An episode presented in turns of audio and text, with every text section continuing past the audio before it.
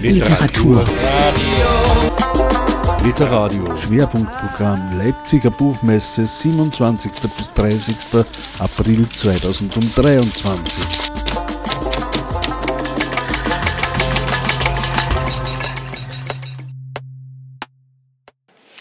Herzlich willkommen bei Literadio hier am Stand der IG Autorinnen und Autoren. Zum ja, zweiten Mal darf ich heute Gerhard Rüß begrüßen. Hallo. Man kam weg. Man kam weg. Genau, warst du mal kurz weg. Ähm, wir können sogar ein bisschen anschließen an das Gespräch, das wir heute Morgen schon hatten, wo mhm. viele politische Themen zur Sprache kamen.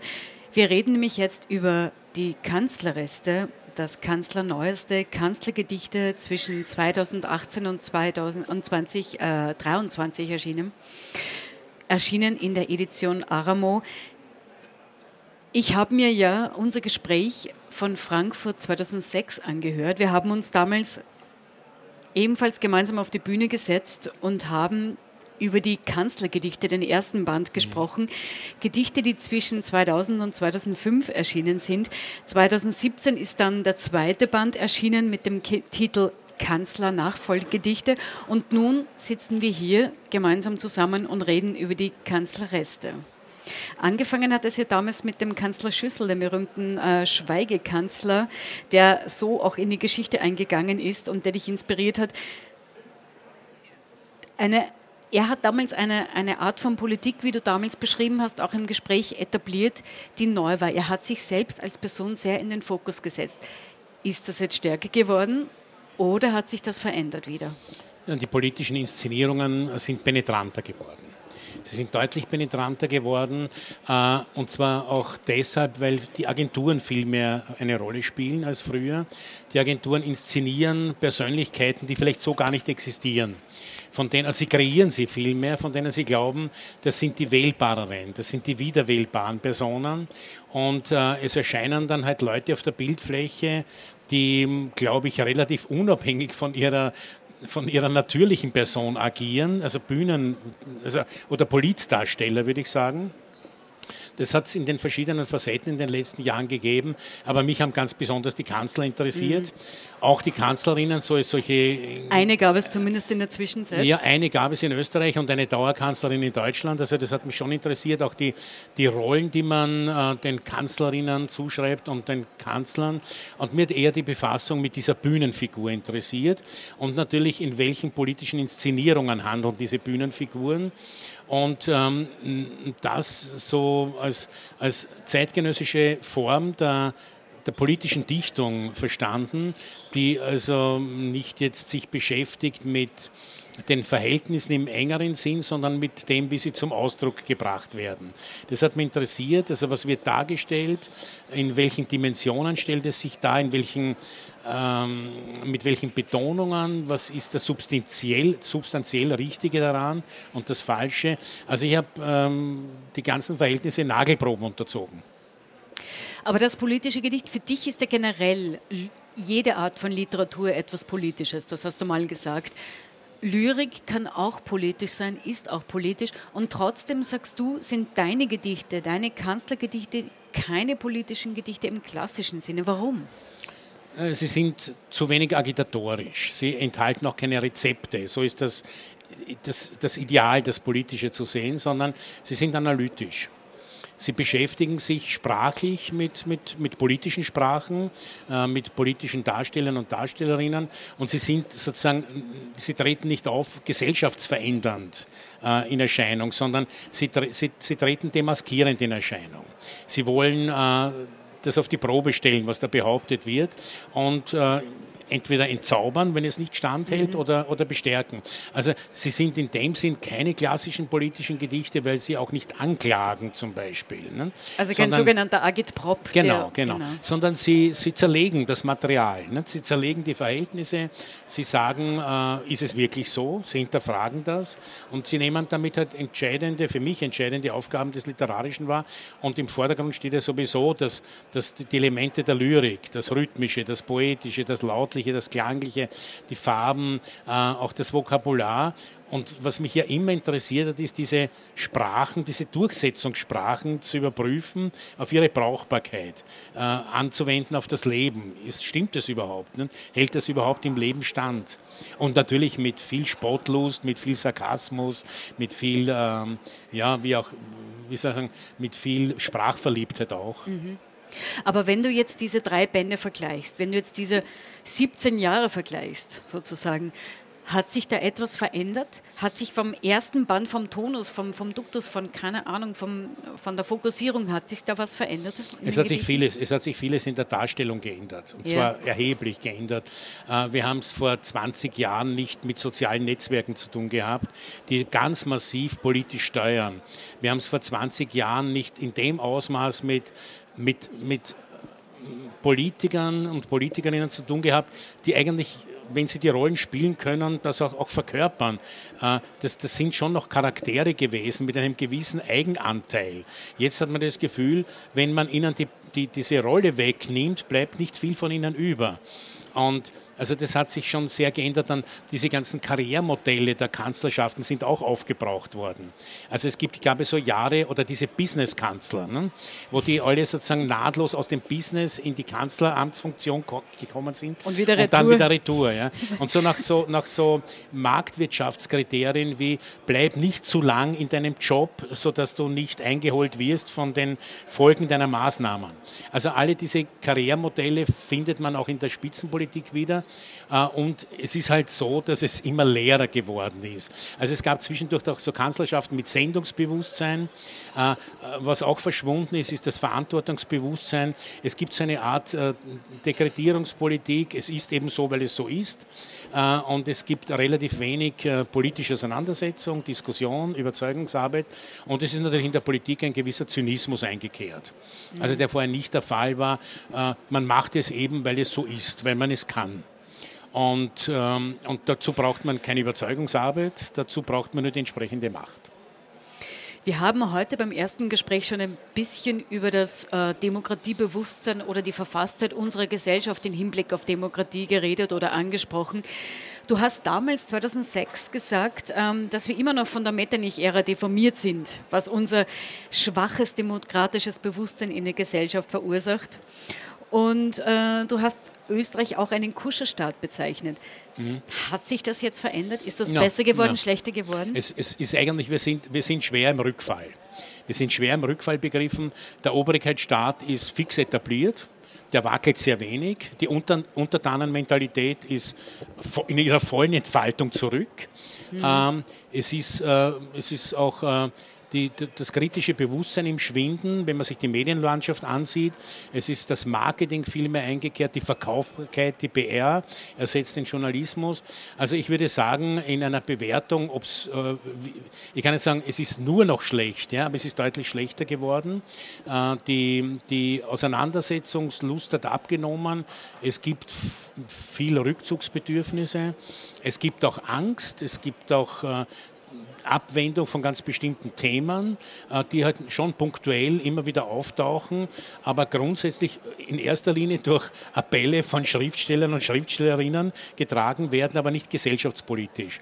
Also da ist vieles im Schwinden, die meisten sind mit sich selber beschäftigt und ich finde, das ist natürlich eine politisch sehr lähmende Situation und äh, gerade speziell in Österreich gibt es eine enorme Neigung zu Rückfällen in die eigene Historie. Mhm. Und wir sind gerade wieder in so einer, in so einer Rückfallmentalität, einer Idealisierung einer Vergangenheit. Und jetzt rede ich nicht von den, also selbst da wird relativiert. Entweder die grauenhaftesten Zeiten werden relativiert, das ist der Nationalsozialismus natürlich in unseren Breiten, und die weniger grauenhaften, die national, die nationalistischeren, da, wird, da, da, da hat man so eine Art von, von Sehnsucht zurück, wo noch alles seine Ordnung Ahnung hatte. Und das ist natürlich äh, lauter Klischees, lauter grober Unfug. Das ist so wie das gesunde Landleben und das verdorbene Stadtleben. Ja. Das ist alles grober Unfug, das wissen wir. Es ist weder statistisch aufrechtzuerhalten, noch ist es in, in, anderen, in anderer Hinsicht aufrechtzuerhalten. Und mich interessiert halt die Hinterfragung dieser, dieser Verhältnisse, die ja offenbar immer wieder zurückkehren. Ohne jede Aufklärung nimmt man das wieder für bare Münze. Es könnte irgendwann diese idealen Zeiten gegeben haben des glücklichen Landlebens ohne Probleme. Man muss nur dazu ein bisschen was ausblenden aus der Geschichte. Ne? Man muss aus der Geschichte die ganzen Gräuel, die Alltagsgräuel aus der Geschichte ausblenden und das Alltagselend, dann hat man diese ideale Welt. Aber ja. sozusagen es lohnt sich ja genauer hinzusehen. Und mich interessiert natürlich der, der, der, der, der sich vertiefende Blick. Den finde ich spannend. Das ist ja übrigens ein Job, ein Job der Lyrik, ist ein Job der, der Literatur generell, aber der Lyrik. Sozusagen Vertiefung. Ja, nachfragen, mhm. nachhaken. Und äh, mir gefallen ja am besten, wenn sie mir gelingen, bin ich ganz glücklich, am besten solche Gedichte, wo, wo die so schnell vorbei sind, dass man gar nicht mitkriegt, dass man da was mitkriegt. äh, und wo man sich dann denkt, äh, fünf Minuten später, da war doch was. Was war das? Das ist mir selber so passiert bei meinem Lieblingsdichter, dem Erich Kästner. Ich habe äh, vielleicht zu früh auch äh, Gedichte von dem gelesen, der mir gedacht, na ja, das liest sich gut und es ist rhythmisch und es reimt sich und tralala und alles wunderbar. Aber fünf Minuten später bin ich drauf gekommen, hoppla, hoppla, da ist ja was ganz was Arges Arges, er sagt ja was ganz was Arges. Ne? Also was so, wie sagen, so, so einfach daherkommt, aber dann unglaublich viel Tiefe kriegt. Ja. Und ich bin ja auch ein großer Anhänger, das muss ich auch noch dazu anhängen, ich habe kein Problem mit, mit, mit so Textkategorien wie Sinnspruch einen, guten Sinnspruch muss man erst einmal schreiben können. Ja? Also ich brauche nicht das Bedeutungstheater selber, dass ich sage, das ist jetzt aphoristisch. Nein, äh, man weiß es ja oft selber nicht. Das ist ein Grenzgang. Ne? Die einen halten das für genial, die anderen halten es für vertrottelt. Also es, den Versuch ist es aber wert. Ja? Den Versuch ist es wert. Aber ich glaube, es ist jetzt Zeit, mal ein Gedicht von dir zu ja, hören ja. aus den Kanzlerresten. Die handeln eben von den letzten Jahren. Äh, ja. Ausgang. Achtung, Wahlkampf, nicht stören. Wahlausgang, nicht stören. Regierungsprogramm, nicht stören. Regierungseinstand, zuhören. Stillstand, zuhören. Regierungsabgang, nicht stören. Wahlgang, da entlang, Stimmenfang, wiederkehren mit Anhang. Wachablöse. Demokratie gibt es nicht viel her. Der Kanzler sagt, wir kriegen mehr, das nehmen wir. Demokratie gibt es nicht viel dafür. Der Kanzler sagt, das bedauert er. Demokratie gibt nicht viel her. Der Kanzler sagt, er arbeitet mehr. Das glauben wir. Keiner ist mehr da um vier. Geht er als letzter und grüßt ihn. Ach, ist es schon wieder soweit? Der Portier. Aufkommen. Lieber keine Fundamentalopposition, lieber ein bisschen Kritik. Und dann Frontalzustimmung. Lieber keine Irrlehre, kein Irrglaube und keine Irrmeinung, lieber ein bisschen Kritik und dann lieber keine Verstimmung ein bisschen Druck aufs Gemüt, ganz ohne Irrtum, leise Kritik und dann Stimmung. Aus keinem Anlass Gesetzgebung. Bediene die Reichen und die Vorurteile, dann regierst du lang und ohne Eile. Uns überrascht nichts. Es gibt Erfolge bei allen Prioritäten, außer wenn wir andere hätten. Eingeweiht. Ich weiß etwas, das kein anderer weiß, aber ich sage es nicht. Denn sage ich es, sagt jeder nur, das glaube ich dir nicht. Ich sage etwas, das kein anderer weiß und auch ich nicht wissen kann, denn sage ich es, sagt jeder, das hast du dir nur ausgedacht. Sage ich etwas, das jeder weiß, auch ich, sagt jeder nur, das hast du gesagt. Von mir ist das nicht. Ich glaube, an dieser Stelle muss ich gleich einhaken, weil ähm, du schreibst in den Zwischenbemerkungen, ähm, dass es Leute gibt, die hätten sich ja gern einen ähm, institutionellen Dichterposten sozusagen, ein Dichteramt. Ja? wo wir jetzt ja wieder bei der politischen Dichtung wären, wäre denn so ein Posten als ähm, offizieller Kanzlerdichter oder als offizieller politischer Dichter denn überhaupt interessant? Na, interessant ist er generell nicht, äh, außer man nimmt mich. Und wenn man mich nimmt, dann hat man nämlich, dann bringt man den Staat in ernste Schwierigkeiten. Das wäre sozusagen, das würde ich, das könnte ich empfehlen. Du wärst der Feind in meinem Bett sozusagen. Ja, na, ich, ich würde das gerne machen, weil ich würde dann zum Beispiel, ich würde Alternativhymnen schreiben äh, oder Alternativloblieder oder ich würde Alternativaussendungen machen. Also ich glaube nur, mich wollen sie nicht, sie meinen was anderes. Das meint, äh, das ist auch diese zweite Seite, mit der ich mich sehr beschäftigt habe, die Geschichte der Herrschaftsdichtung. Ja. Die reicht ja bis in die Gegenwart herauf. Jetzt kann man sagen, in einer, in einer sehr milden Form. Nicht? Aber das englische Königshaus hat ja einen, einen Haus- und Hofdichter. Der dichtet ja immer zu besonders feierlichen Anlässen oder tragischen Anlässen Gedichte. Äh, also quasi Hymnen auf das Herrscherhaus. Äh, Ceausescu hat übrigens einen, einen Leib- und Magendichter, der ihn auch bedichtet hat bei Eröffnungen von Kraftwerken und Ähnlichem. Also es gibt eine lange Geschichte der Herrschaftsdichtungen, die mich auch interessiert hat und äh, auch damit wollte ich mich beschäftigen und die reicht, wie gesagt, auch anders bis in die Gegenwart. Ich glaube, zu, zu, Angela Merkel ist ein Gedicht erschienen in der Bildzeitung, das auch sozusagen ganz schwärmerisch von, bei ihrem Amtsantritt von ihr geschrieben hat. Ich glaube, O Rose oder so irgendwie, ein bisschen ein Rill Rilke-Zitat, glaube ich, äh, aber so oh. in die Richtung O Rose. Äh, und da haben wir gedacht, naja, so im Nassen wird das ja nichts werden. Ne? Das ist im Rührseligen. Ist auch richtig, so im Rührseligen wäre es ihr nichts geworden. Sie war halt weniger rührselig, als ihr das angedichtet wurde. Und das ist auch was, was mich interessiert. Warum gibt es das? Nicht? Warum, warum meint man, das machen zu müssen? Und ich habe einen, einen Selbstversuch gemacht mit der künstlichen Intelligenz. Ich habe äh, der künstlichen Intelligenz den Auftrag gegeben, schreibe ein Kanzlergedicht von Gerhard Ruiz. Und die künstliche Intelligenz hat mir ein Kanzlergedicht von Gerhard Ruiz geschrieben. Das war eine einzige Lobeshymne auf das Amt des Kanzlers.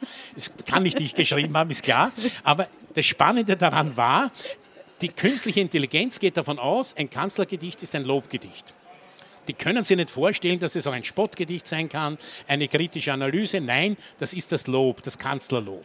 Und insofern, glaube ich, äh, würde mich das schon interessieren, aber mich nehmen sie nicht. Und für alle anderen ist es so irgendwie eine ganz komische Situation. Ich denke mir, natürlich kann man das handwerklich können. Aber darum geht es ja nicht. Ist das die Aufgabe der Lyrik, die Behübschung, sage ich einmal, von politischen Entscheidungen? Und das passiert ja auch im, im, im, im Parlament Kanada so. Es wird eine Entscheidung behübscht mit einer lyrischen Aufmachung. Aber darum kann es ja nicht gehen. Die, die, Lyrik ist ja sowieso unabhängig, die braucht es ja auch gar nicht. Ne? Aber die Politik wird es brauchen.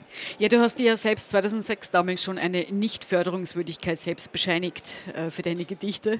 Aber trotzdem, die Kanzlergedichte, was das angeht, sind so die letzten. Mit den Kanzlerresten läutest du das Ende der Kanzlergedichte ein. Warum? Das hat viele Gründe. Es ist eigentlich die Ära, die, die, mit der ich mich beschäftigen wollte, zu Ende. Also jetzt könnte man sagen, die Ära halt derer, die, die, die wie soll ich sagen, sich selber so inszenieren konnten. Ähm, die jetzige Politik steht vor ganz anderen Herausforderungen. Die kann sich aus diesen Herausforderungen auch nicht stehlen.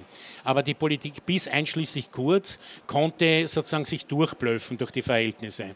Äh, jetzt gibt es äh, ganz handfeste Auseinandersetzungen, die andere nämlich auch andere Reaktionen literarische brauchen. Möchte ich nicht ewig der, der Kanzler Gedichtschreiber sein, das ist, ja, das ist ja auch langweilig, das, er starrt in der Routine. Und ich denke mal, also mir ging es auch darum, dass man sagt, okay, politische Dichtung ist nicht erledigt.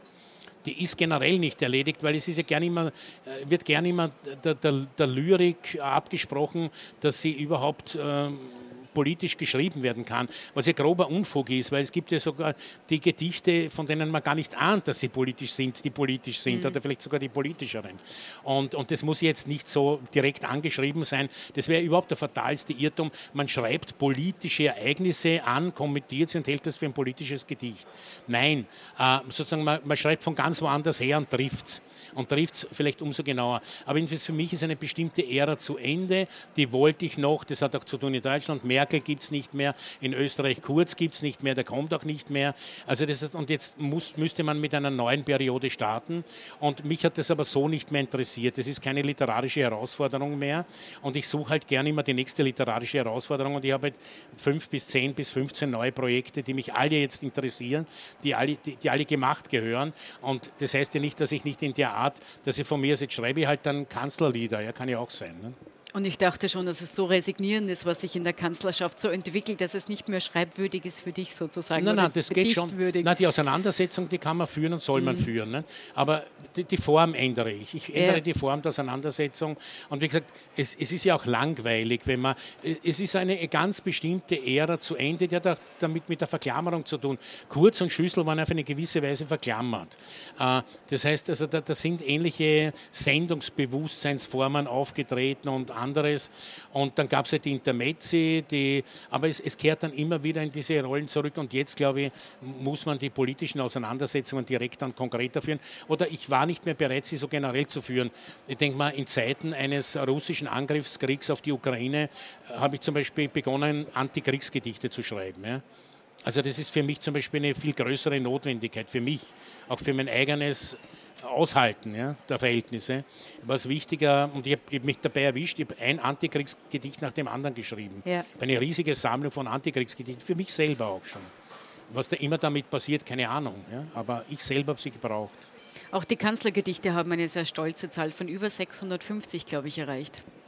Ja, ja. Einmal möchte ich noch 17 Jahre zurückkehren zu unserem Gespräch mhm. damals. Damals meintest du, auf der Suche zu sein nach dem ultimativen Gedicht, um die Lebensumstände von Politiker und Politikerinnen zu beschreiben. Jetzt eben 726 Kanzlergedichte, jetzt habe ich die Zahl, so viele hast du geschafft. Hast du es auch geschafft, das ultimative Gedicht zu schreiben? Naja, das war das erste, dabei bleibe ich. Ja. Das allererste Gedicht, das nie in den Kanzlergedichten veröffentlicht worden ist, das kann ich so zitieren, nebenbei ohne zu lesen. Das allererste, und das ist das gültig gebliebene, berufsbedingt der Kanzler kommt als Erlöser. Der Installateur kommt als Installateur. Der Kanzler geht als Kanzler. Der Installateur geht als Erlöser.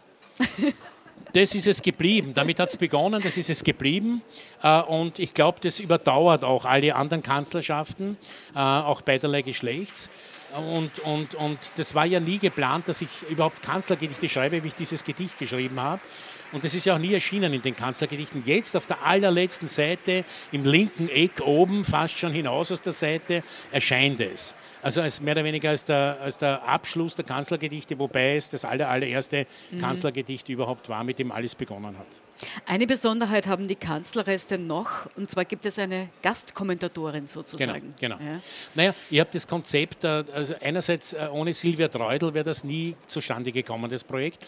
Ich meine, ich habe die Gedichte so geschrieben, aber dann gab es eben die Silvia Treudel, die gesagt hat, naja, aber, aber die kannst du natürlich bei uns natürlich in der Edition Aramo publizieren, weil es war nicht so klar, wo kann man die überhaupt publizieren, das war auch zu Schüsselzeiten, wen interessiert das, das ist auch eine politische Kampfansage und, und, und.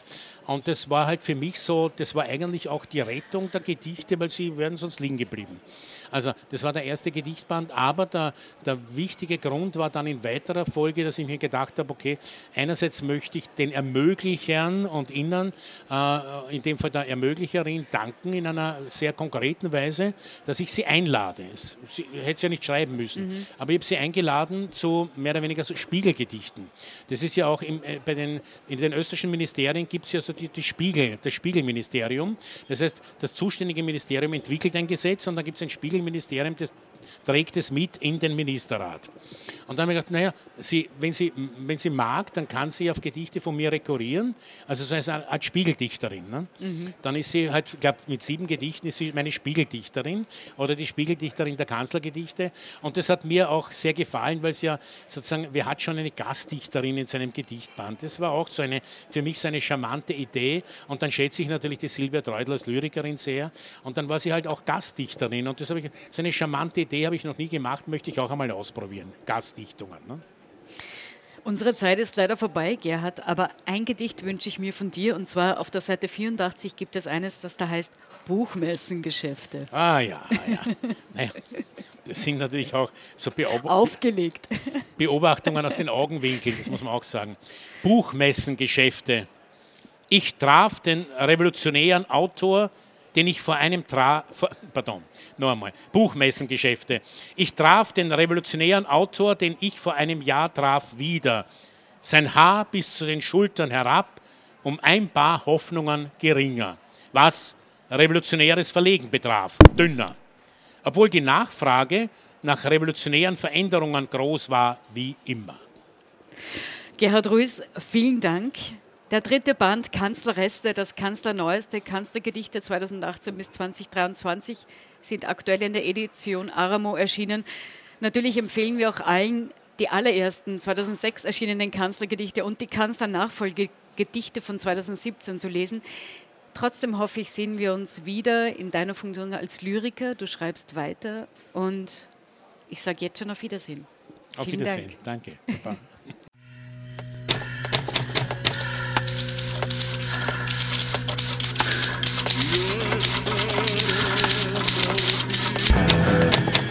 Literatur.